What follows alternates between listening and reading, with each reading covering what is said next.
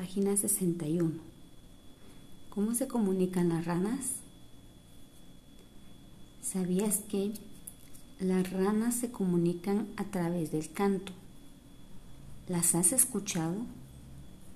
A este canto se le llama croar. Algunos sonidos son tan fuertes que se pueden escuchar desde lejos.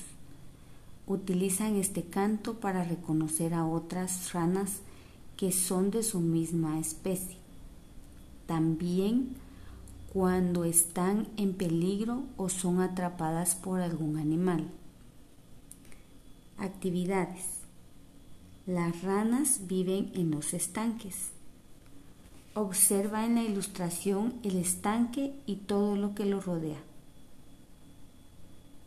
Recorta las ranas, moscas, aves y mariposas que aparecen en la parte de abajo de esta hoja.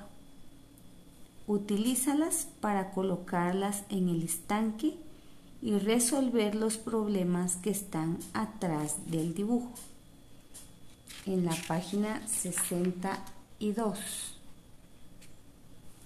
Esto será como un juego. Puedes resolver hoy unos problemas y otros el otro día los que faltan.